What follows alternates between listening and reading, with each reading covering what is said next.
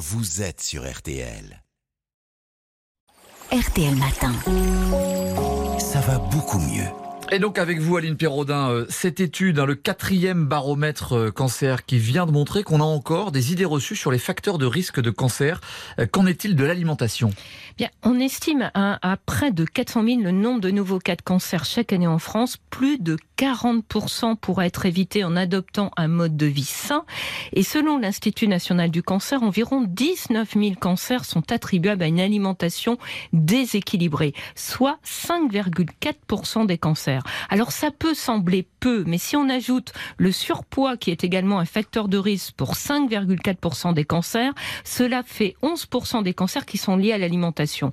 Et si on prend en compte l'alcool tenu pour responsable de 8% des cancers, eh bien on voit que ce que l'on mange et boit a un impact vraiment important. Et il y a encore une idée reçue selon laquelle boire un peu d'alcool serait protecteur. C'est faux? Eh bien, c'est faux. L'alcool favorise les cancers, notamment le cancer du sein, du côlon, du foie, de la bouche, de la gorge et de l'estomac. Il est bien établi que toute boisson alcoolisée, hein, même le vin, est cancérogène dès une consommation régulière d'un verre par jour. Alors, quant à l'effet protecteur du vin rouge sur le risque cardiovasculaire, il n'est pas clairement fondé sur des preuves scientifiques et maintenant contesté.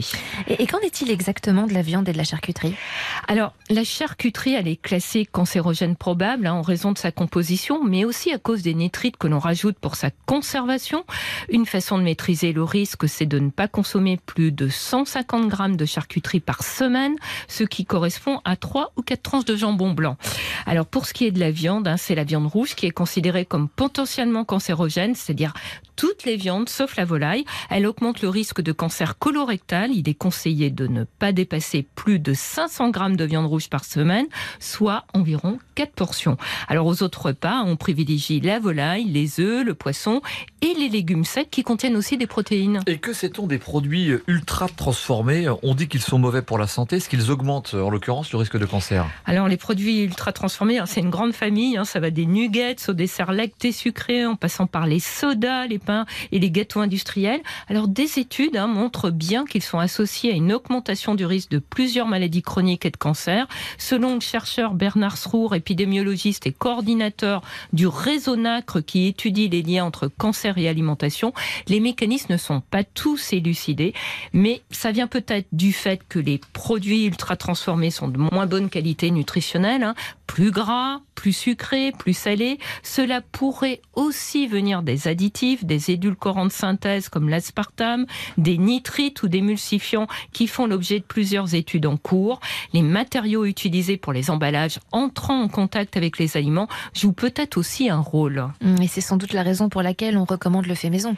Et oui, Claire, le fait maison, ça permet de gérer les quantités de matières grasses et de sel. Ça permet aussi de manger plus de produits bruts et d'aliments de saison. Les fruits et les légumes sont vraiment protecteurs, hein, car ils contiennent des substances antioxydantes, des fibres et aussi parce qu'étant peu caloriques, ils contribuent à prévenir le surpoids. Or, le surpoids augmente le risque de cancer en induisant des dérèglements hormonaux et en favorisant un état inflammatoire.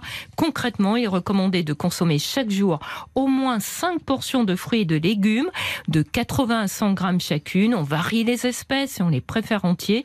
Et on consomme aussi des légumes secs au moins deux fois par semaine. Merci beaucoup Aline Perraudin, ça va beaucoup mieux avec vous tous les jours. À demain, À on, demain. on parlera de comment euh, soigner et soulager les douleurs d'arthrose.